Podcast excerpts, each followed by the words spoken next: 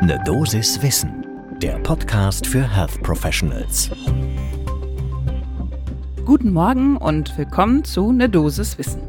Hier geht es werktags in der Früh immer um Themen, die Menschen im Gesundheitswesen besonders spannend oder interessant finden könnten. Und heute haben wir nochmal ein Datenschutzthema, allerdings keine Sorge, das ist deutlich weniger verwirrend. Dafür ist es aber ziemlich praxisnah und wichtig. Mein Name ist Laura Weisenburger. Ich bin Ärztin und Wissenschaftsredakteurin bei der Apothekenumschau und vertrete Dennis Ballwieser. Heute ist Freitag, der 27. Mai 2022. Ein Podcast von gesundheithören.de und Apothekenumschau Pro.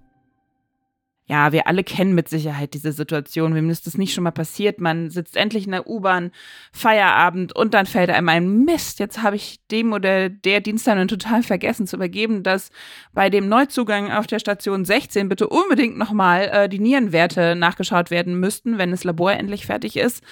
Wie mache ich das am besten? Klar, Handy zücken, Nachricht schreiben, womöglich über den gemeinsamen WhatsApp-Kanal, den es sowieso gibt.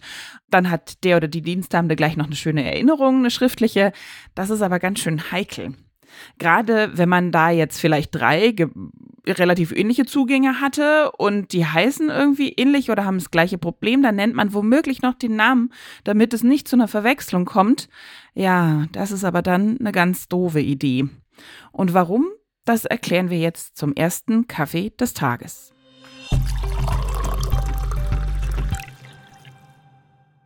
Als Hintergrund, wir erinnern uns, wir haben vor einer Woche schon mal darüber gesprochen, ähm, haben wir DDSGVO, also die Datenschutzgrundverordnung, die vor vier Jahren von der Europäischen Union äh, verabschiedet beschlossen wurde.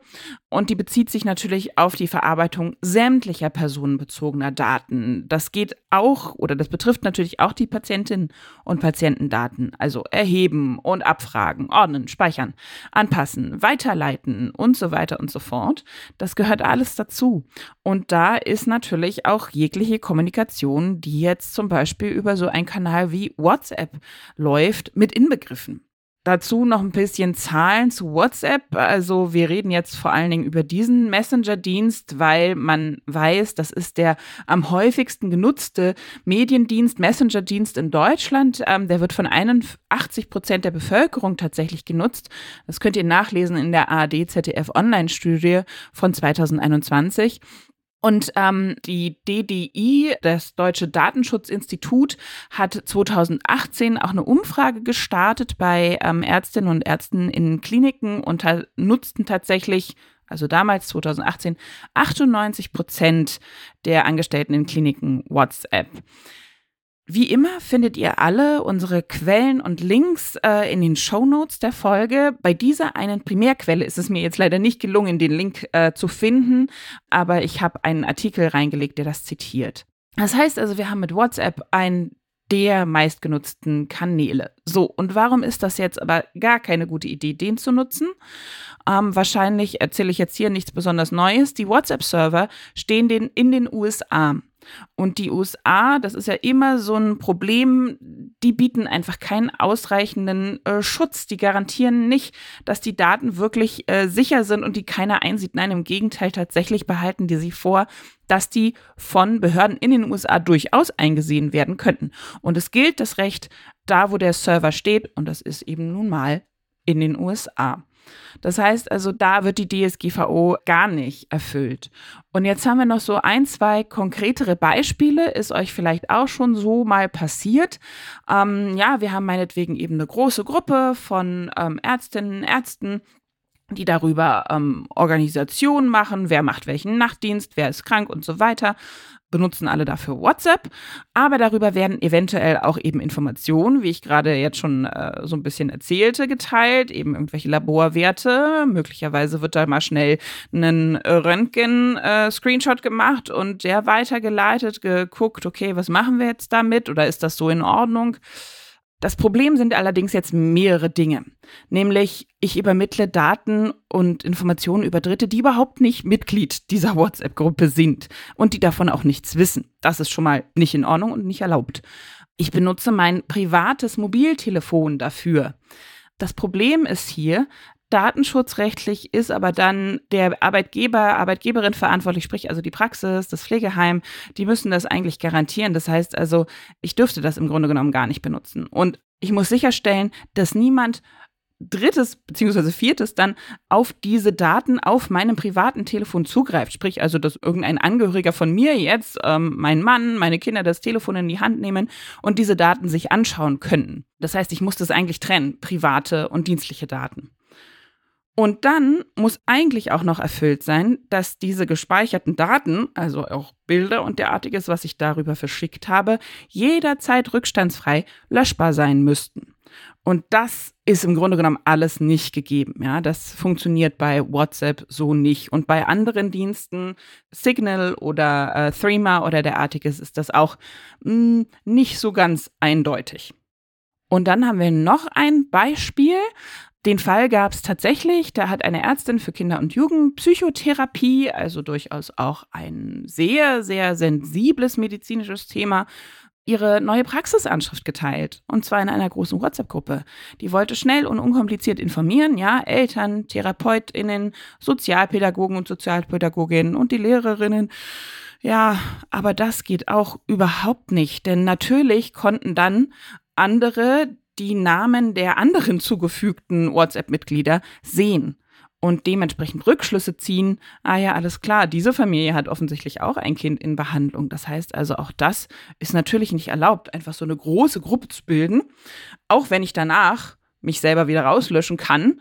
Da muss ich allerdings auch selbst aktiv werden. Das ist auch nicht in Ordnung, um diese Mitgliedschaft da zu beenden. Aber das, das geht halt nicht. Ja, auch man könnte ja da auch äh, ganz private Daten wie jetzt einfach die Telefonnummer sich da schnell rausziehen. Das ist, äh, glaube ich, und hoffentlich allen bekannt und bewusst was ist jetzt das Fazit? Worauf muss man achten? Also der Datenschutz, den muss man jederzeit ernst nehmen, denn wenn man gegen die DSGVO verstößt, dann drohen auch wirklich Bußgelder. Diese erwähnte Ärztin mit der WhatsApp-Gruppe und ihrer neuen Adresse, die hat eines bekommen. Ja, das darf man also nicht einfach so auf die leichte Schulter nehmen. Auf WhatsApp sollte man grundsätzlich im beruflichen Kontext verzichten und tatsächlich, wenn man ganz penibel und genau ist, auf die berufliche Nutzung meines privaten Smartphones auch. Das ist natürlich, ja, sagen wir mal, einfach schwierig durchsetzbar. Ja, denn ich glaube kaum, dass ähm, Leute in der Klinik ein Smartphone gestellt bekommen, nur damit sie nach Feierabend eventuell noch ähm, Kleinigkeiten kommunizieren können. Wenn man sich da genauer anschauen möchte, was es alles für wichtige weitere Punkte zu berücksichtigen gibt, da gibt es noch das sogenannte White Paper. Ah, das bespricht alle technischen Datenschutzanforderungen an Messenger-Dienste im Krankenhausbereich. Da gab es nämlich eine Sicherheitskonferenz der Daten- und Ausschussbehörde des Bundes und der Länder 2019. Auch das findet ihr in den Links. Und da gibt es jetzt tatsächlich einen Dienst, den wir gefunden haben, vielleicht bei den einen oder anderen auch schon bekannt, die zuhören, nennt sich Silo.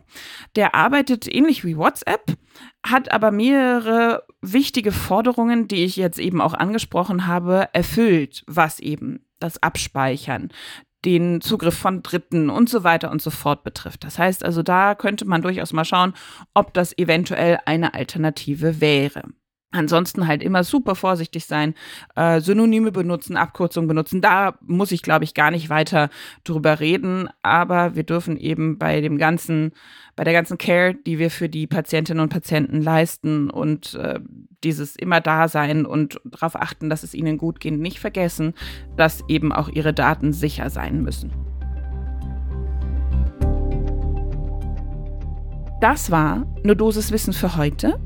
Mein Name ist Laura Weisenburger und die nächste Folge kommt dann am Montag um 6 Uhr früh überall da, wo ihr Podcasts hört. Und wenn euch eine Dosis Wissen gefällt, dann lasst uns das doch auch gerne wissen. Wir freuen uns über Sterne, die ihr bei den unterschiedlichen Podcast-Anbietern vergeben könnt und am meisten freuen wir uns über fünf.